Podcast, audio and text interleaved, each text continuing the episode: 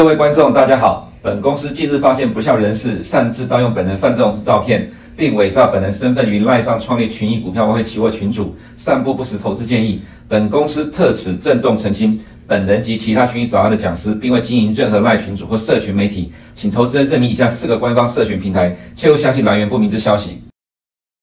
欢迎收看群益早安，今天是一月二十号，礼拜四。哈，我们来看一下今天的焦点。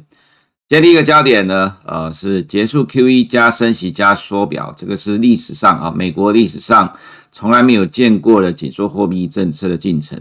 那么另外呢，是我们在这几天常提到的 FED 落后了呃美国通膨的殖利率曲线。然后是因为其中选举民主党输面高了，如果就现在的这个民调来看，在现在这时间投票的话，民主党大概。呃，国会、参议院、众议院都会输掉了。好，然后再来就是礼拜一 CBS 的民调，六十 percent 美国民众认为拜登政府轻污通膨。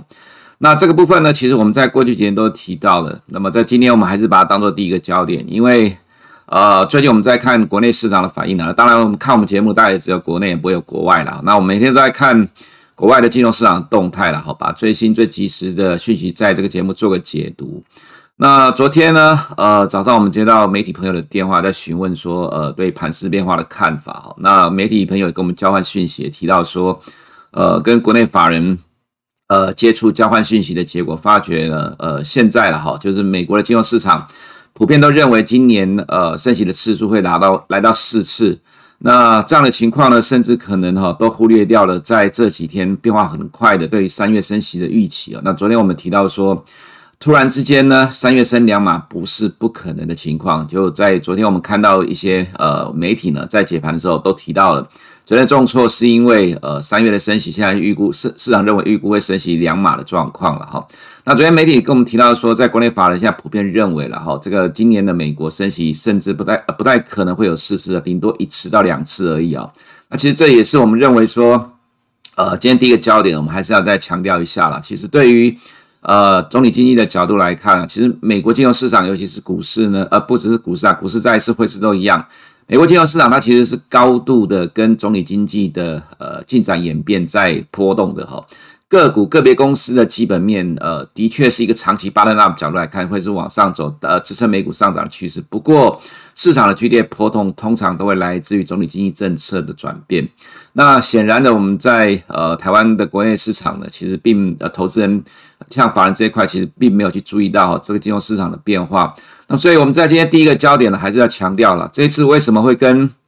呃过去历史是不太一样了哈？就是说，呃，在今年是二零二二年，那么 Fed 的政策现在状况很清楚了了哈，就是结束 QE，在三月会结束，三月结束之后。马上就会升息，那马上升息之后呢？呃，在上个礼拜，Christopher Waller 说夏天之前呢，夏天定义到底是哪个月份开始的？是五月还是六月？那如果之前的话，就会开始缩减资产负债表的话，那就比市场预期还要来得更早。那呃，现在普遍的看法是说，在呃第一次升息之后的半年，那差不多就是九月才会缩呃缩减资产负债表。不管是呃五六月还是九月了哈，基本上在美国历史上第一次在第一个年度之内出现了结束 QE。升息缩表同时出现状况，这是美国历史上从来没有看过的紧缩货币政策的状况了哈。那么我们在昨天花点时间解释哈，这一九九零年代到最近的三次的升级循环，它虽然有紧缩政货币政策，但是呢，这个紧缩的幅度呢，其实这三前三次都比不上啊。如果真的要拿来比较的话，可能只能从一九七八年当时利率从六个 percent 一路调高到二十 percent，大概只有这一次可以比拟了哈。所以呃，另外一个就是。市场也忽略掉一个问题哦，那么很多呃，我们在台湾同业都说，其实现在通膨水准还不高啦，这个其实很快就会掉下来。但是其实对美国人来讲，其实美国人是受不了了哈，因为这是一九八零年代四年四十年来呃最高的通货膨胀水准。那么我们再一次强调，礼拜一 CBS 的民调了哈，它这里面有百分之六十的美国民众。认为拜登政府轻忽了通膨上升对于美国经济的压力，那有百分之五十七呢，认为拜登政府忽略了呃去调控经济，就是说要打压通膨，让美国经济持续稳健的发展。所以为什么在去年的十一月提名 Powell 跟 Brenna 当做副主席跟副主席，这两个人都异口同声说，遏制通膨是接下来主要任务。在上个礼拜的听证会呢，其实同样都提到呃这样的一个情况。好，这个是现在的。美股啊正在做剧烈的往下修正震荡，最主要原因呢，那其实还是总体经济的发展是我们在呃台湾市场其实比较少呃这样的一个法人，或者说，其实总体经济并不是在台湾投资的选显学啦，因为资产管理公司投信基本上都是用 bottom up 去抵抗呃这个 top down 的风险，但是哈呃在这两天呢、我们也陆陆续续听到了呃呃国内的法人憧憬元月行情啊，哈第一个月呃第一个礼拜就有一堆的呃自营商停权的，那在。呃，现在是第二个礼拜，呃，要进入第三个礼拜了哈。我们在这几天都陆续听到，不止自营商了，还有一些 hedge fund，国外的 hedge fund。那么在这过去的两周以来啊，损失惨重啊。那也除了自营被停权之外，连这些国外 hedge fund 哦也被迫停损，减少部位了。其实这近期的发展速度非常快速，超过了很多法人的预期啊。所以。对于台股而言，现在麻烦的地方也在于下个礼拜三是最后交易日，今天礼拜四只剩五个交易日了哈。那今天凌晨的收盘，美股继续的下跌哦，这个其实会让原本想要抱股过年的投资人，可能抱股意愿会变得更低的。那这是投资人哈需要去关注的部分。所以虽然有关股在护盘，但对台股来讲了哈，我们觉得其实不跌就不错了哈。那么也就是说，在低点的部分呢，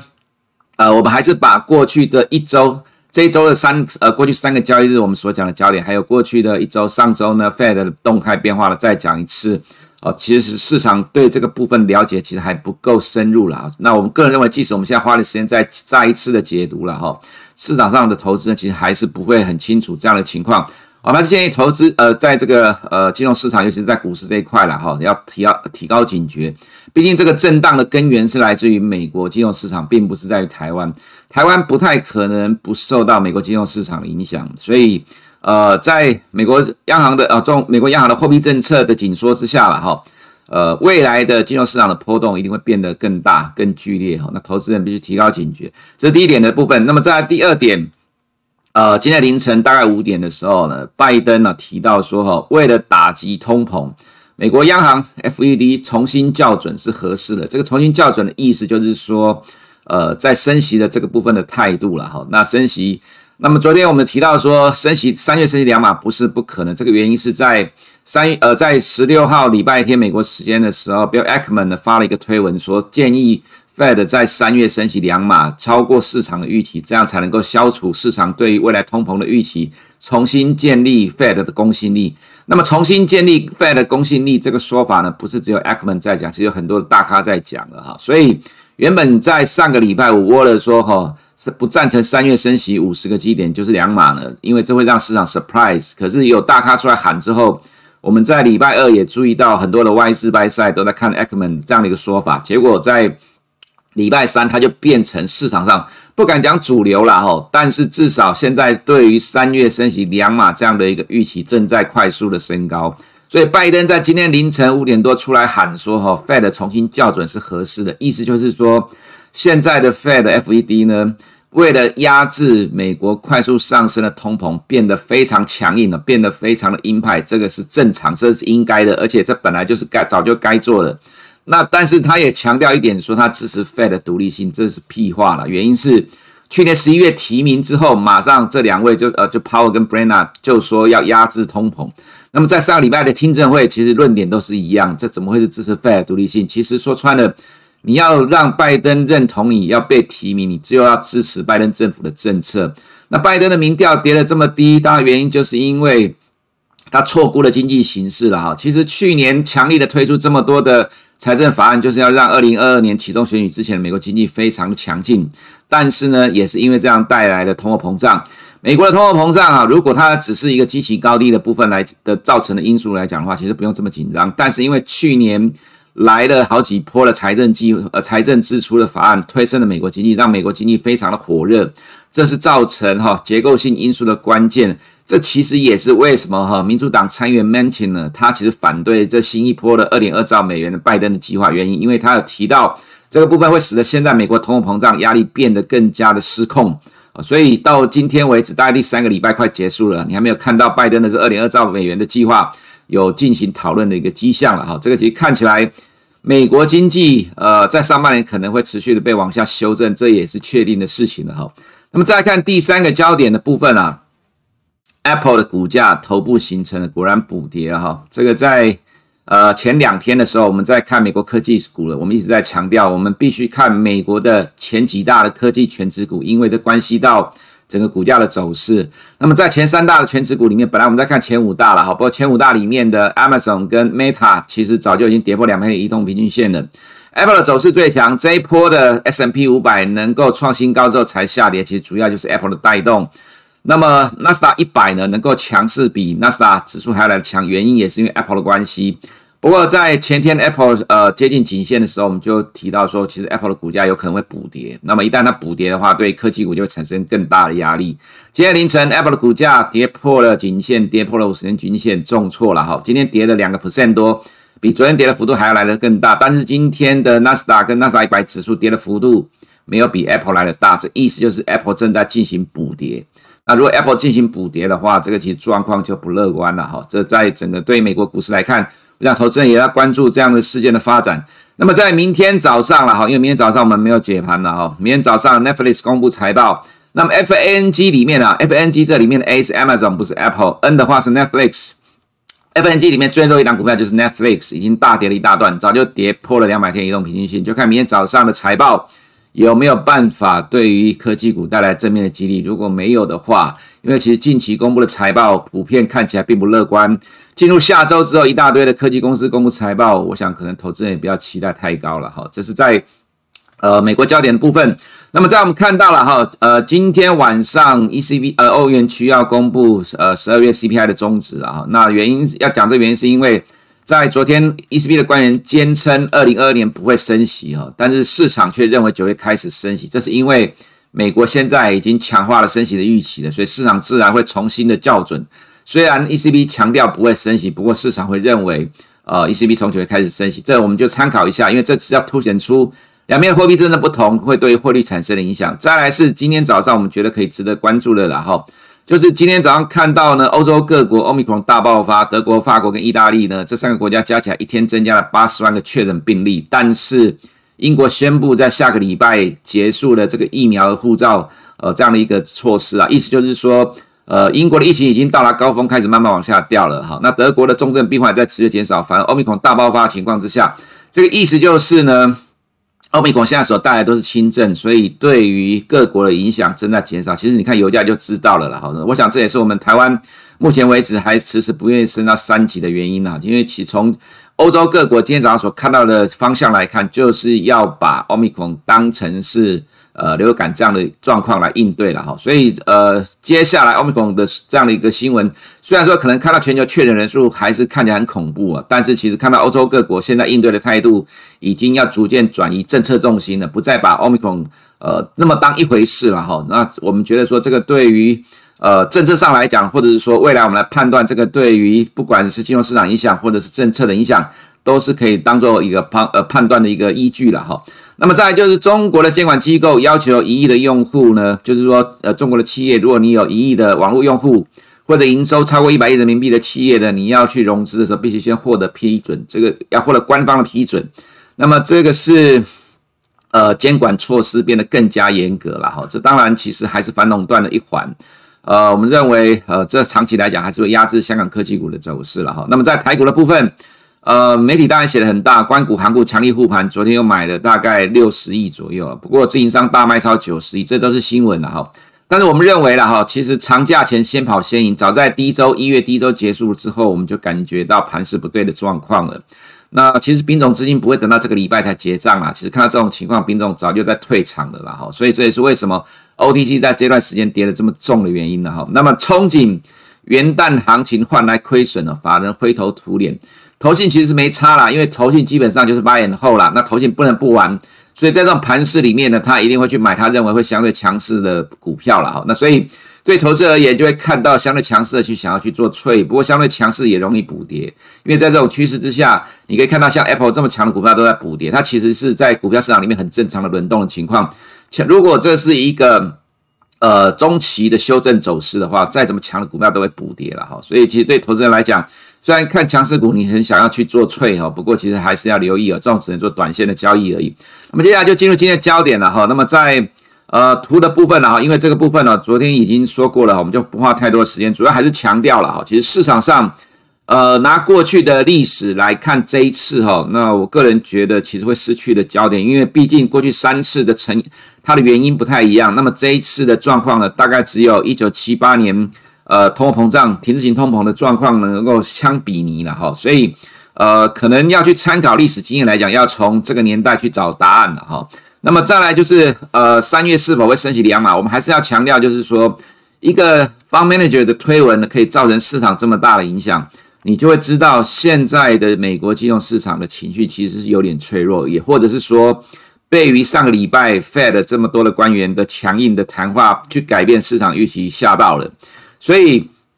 呃，这样的一个方面就出来喊的话，就让市场预期快速往上推升，它就造成了美国股市剧烈的震荡波动。所以，我们对于哈现在观察美股，你必须高度的关注任何一个不能说是阿猫阿狗啦，只要是稍微有一点名气的人出来喊个话。都可能造成这样的预期再次往前推进，再次造成市场的波动。那也就是在现在，因为毕竟呃台股只剩五个交易日的情况之下，呃任何的这样的一个波动都有可能会加重台股的压力哈。那也就也是未来我们必须要高度去密切关注美国金融市场的动态发展了哈。那么再来就是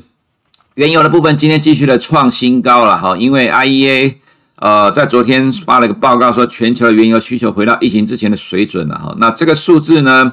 呃，当然比原先市场预估的还要来得高，比他自己预估还要来得高，所以油价就创了新高。这个对于美国要解决通膨来讲，绝对是一个负面的压力，再一次的雪上加霜了哈。所以金融市场你不能够只看美国官方的动态驱动，呃，美国通膨的力量你还是要去观察哈。那么，呃，CME 的三月三月升息几率是来到八九点三，继续上升哈。我们强调了哈，其实我们每天看这些图啊哈，那你不要觉得每天都在讲一样的东西，其实对你的帮参呃操作没有参考，其实错了。这个就是金融市场波动的根源。美国投资人看的是市场预期，会形成市场的情绪 sentiment。市场的预期从何而来呢？就是从经济数据而来。这个经济数据呢，其实反映的是美国经济的呃内容跟动态方向。那么现在的美国通货膨胀，比如说十二月的。名目 CPI 七个 percent，它来到一九八零年代的新高，就是四十年前的水准。在一九七八年到一九八一年这三年的时间，美国的名目 CPI 来到十四点七，当时候进入了停滞型的通膨。那四十年之前呢？哈，如果当时候是年轻人的话，那么现在大概是六七十岁左右。其实对于美国投资人来讲，停滞型通膨仍然是很多人心有余悸。那这也影响到了拜登的民调，所以为什么会有产生的这个一月以来美国金融市场剧烈的波动？所以市场对于 Fed 升息未来的期待跟认为方向的几率，它是真正金融市场波动的根源。它影响到了股市，影响到债市，影响到汇市。所以我们只能不看这个每天的变动。那现在来看哦，对于二零二二年的升息预期已经超过四次了，正在要要朝五次推进了哈。如果它继续往五次推进的话，那还有这个明年继续往上推进的话，我跟各位讲，大概你会看到两年公债殖利率、十年公债殖率再继续往上推升。那未来就是呢，股市呢继续往下修正，那美元可能就继续上涨。所以你还是要看这一张图了哈，你不看的话，你就看不懂美国股市金融市场到底在走什么东西。那你自然就会错估判断，呃，错误的判断这个行情了哈。那么再来看到，呃，在今天晚上公布的 CPI 的部分了哈。呃，五点零的数据跟美国来讲差距就很大，美国是七点零，欧元区是五点零。其实如果纯粹从数字的角度来讲，欧元区升息的压力其实没有美国那么大了哈。那这是欧盟的奥密克戎的病，呃，新冠肺炎的病例，其实大部分都是奥密克戎了。我们可以看到近期是大爆发，但是德国的重症比例也持续的下滑，这就是证实奥密克戎大部分都是轻症情况之下，现在各国的态度正在朝向把它当流感化的这个角度来看待。不过呢，呃，也是因为这样子啊，美欧的货币政策的差距了哈，也就是说，其实欧元区我们觉得不太可能会很快的改变货币政策的态度，所以未来的欧元其实没什么上涨的空间。那么在股市的部分呢，我们认为其实你还要关注几个比较偏弱的焦点哦，像高盛跟 JP Morgan 哦，即使是上礼拜五跟着 JP Morgan 先跌的，财报公布之后还是跳空大跌，就昨天继续跌了两个 percent，JP Morgan 呢继续跌了一点五 percent。其实坦白讲，我个人觉得这个走势真的是有够弱的，意思是说。财报都公布完了，还继续这样的跌，代表其实市场的筹码卖压其实很重啊。当然，今年的获利可能会大衰退，还有薪资大幅度的成长都冲击到企业的财报，这也是哈我们个人觉得可能接下来科技股财报其实你没有办法乐观的原因，因为毕竟。不是只有银行业，呃，这个薪资成本大幅度的上升了哈，这应该会是整个美国社会整体的现象。所以其实对来对于未来一周的科技股财报，其实也没有办法太乐观。那么道琼从高点到低点，这到今天修正了五点二十 percent 了哈。那么我们可以看到两百天线有多头抵抗，这里也是一样。那么今天道琼来到两百天线是有可能会有出现多头抵抗的，不过财报才是关键。那么好的现象是了哈，在今天的 PG 跟 UNH 的财报不错，股价还涨得动，但其实幅度不大。那财报不是一面的惨了，所以这里多多少少会有多头抵抗。S M E 五百呢跌了大概六个 percent，这是科技股跌造成的影响，尤其是 Apple 哈。我们看一下 Apple。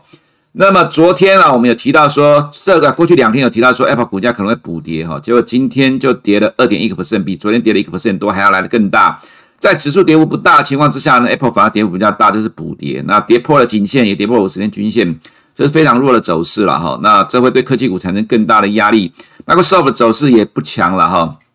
，Alphabet 这个头部也即将形成。这是昨天我们所写的了哈，大型科技股相对抗跌，不过终将补跌。那么今天就补跌带衰了 NDX，NDX 是 NASA 一百的 Bloomberg 的代号。那么从高点到低点，呃，跌了大概十个 percent 了，这快要追上 NASA 的这个跌幅了哈。那么 NASA 的话，从高点到低点跌了十一点六个 percent，进入了 correction 的定义。不过走势不好的地方在于破两百天均线之后呢，但是继续跌，毫无多头抵抗的力道，这个走势非常的弱，所以我们建议投资人对科技股短期来讲还是不要太乐观，终究修正会结束的，但是至少短期来看，我们觉得还没有了哈。那 SARS 不知不觉中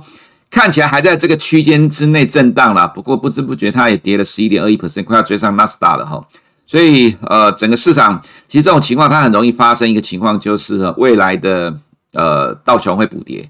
那希望我们是乌鸦嘴了哈，不要被我们说中了。不过从美国三大指数的历史趋势来看，几乎不会有分化的状况了哈。所以未来，呃，现在比较抗跌的，未来可能补跌的空间就会比较大，可能投资人必须高度的呃关注这样的可能性的发展。那么这个是昨天道琼期货亚洲时段哈，在今天凌晨的收盘，呃，有比昨天四点钟港股收盘的时候还要来得更大，所以这个对今天的港股可能会有还是会有些压力啦。不过以纳斯达部分来讲，收盘的时候跟呃这个地方其实没有差很多，所以可能今天的科技股会稍微好一点。那台湾也是一样的状况。其实从期货就可以判断今天亚洲市场的走势啦，应该是有涨有跌，但是跌不会跌很多，弹也不会弹很多了哈。那所以对于港股来看的话，昨天科技股果然跌了，那我们觉得今天就会稍微的再跟进一下，今天凌晨呃比较就是没有补上的跌幅了。那恒生可能会有小反呃会有一个下探的空间，但幅度也不大。所以 A 股的部分啊，虽然昨天中国央行前天放中国央行放利多，不过果然官方的做多挡不住美股下跌压力，创业板跌了二点一七 percent，那茅台是比我们预期的还得好啊，不过 A 五十还是跌了零点四十 percent 了哈。中国央行的做多抵挡不了美股下跌的压力，呃，这个其实跟我们预期的差不多一样，所以我们会认为，呃，其实现在美国金融市场还是会影响到全球了，就像。呃，昨天晚上在欧洲股市收盘之后，美股又扩大跌幅，所以今天下午的欧洲股市会跌，它其实就在补今天凌晨这段时间落后的呃这个跌幅。所以其实全球金融市场还是看美股在走。那美股如果是进入这样的一个修正 correction 的走势，其实对其他市场来讲，要单独走出一大波，我个人觉得这个几率真的不高了哈。那么回到呃台股的部分哈，昨天变成是台积电，呃，其实在这种盘里面外资卖超，当然台积电一定是。压抑指数最主要的个股了哈，那整体来看，我们认为其实台股的盘面呢哈，其实一度是想要先领呃领先止跌，原因在于呢，呃在凌晨的美股的下跌，台股的投资人呐，或者是护盘的力量会认为说已经提前反映了呃前一天亚洲时段的纳斯达的跌幅。不过昨天的盘呢哈，就像前面看到了纳斯达的呃这个期货的走势，在亚洲时段呢，纳斯达又跌了大概快一个 percent，所以又让台股的卖压出现。那在中场之后呢，卖压扩大，让台股又跌了一百多点，所以指数的跌幅是跌零点八 percent。不过纳斯达的今天收盘的跌幅啦，跟昨天亚洲时段的跌幅其实没有差很多，所以加权指数这个部分来讲，还是会有人去护盘，所以今天应该会小幅的反弹。不过对于 OTC 的部分来讲，因为比较缺乏流动性的关系啦，那也是比较多本土法人在这里面琢磨的，护盘的焦点也不在这里，所以反而剩下五个交易日了哈。我们倒觉得 OTC 不见得会跟加权指数指数有同样的呃比较大反弹的走势，原因在于。护盘人的重心，它的焦点是在加权指数，不是在 OTC 里面。那另外，呃，我们如果说去比对 SARS 的部分来讲，它其实头部已经形成了哈。但台湾的呃这个指数来讲哈，科技股指数因为是台积电撑住了，会不会补跌？其实从现就现论线来讲的话，是有可能补跌。不过因为台积电占的比重高，所以其实台积电撑住的情况之下，即使真的后面有压力，可但是我们觉得，因为台积电撑住的关系，可能幅度也不会太大。呃，毕竟其实台积电基本面还是够强，虽然在这几天。外资的卖压把台积电股价再一次的压下来，吃掉了在这两天反映财报的利多。不过，其实中长期的角度来讲，因为基本面还是最强，以台湾投资人还是比较喜欢 bottom up 的投资角度来讲，未来其实应该会看得到，就是说，即使 ADR 下跌了哈，但是台积电的本尊会变得相对抗跌。哪一天会出现我不知道，但至少它也是护盘的标的。所以，呃，从整个指数的角度来讲，科技股是有可能会有补跌的状况，但是因为台积电。呃，会有这个呃基本面的买盘，所以相对上，即使真的出现补跌，可能幅度也不大。那这 OTC 跟加权指数的部分来讲，两个呃就是两个指数有不同的呃官方立场，所以加权指数会比较受青睐的前提呢，呃，即使台股可能加权指数还有被修正的空间呢，但是幅度上也不会太大。那么以上是我们今天群益早上的内容，我们下周见。二零二一等级交竞赛于十二月火热开赛，本次活动总奖金高达一百五十万，有获利王、报酬王、交易王、风暴王、外汇王等多项奖项。此外，活动期间更有直播与竞猜活动，设有多项豪华大奖。想了解更多活动详情，请扫描下方二维码关注群益情报局或询问所属营业员。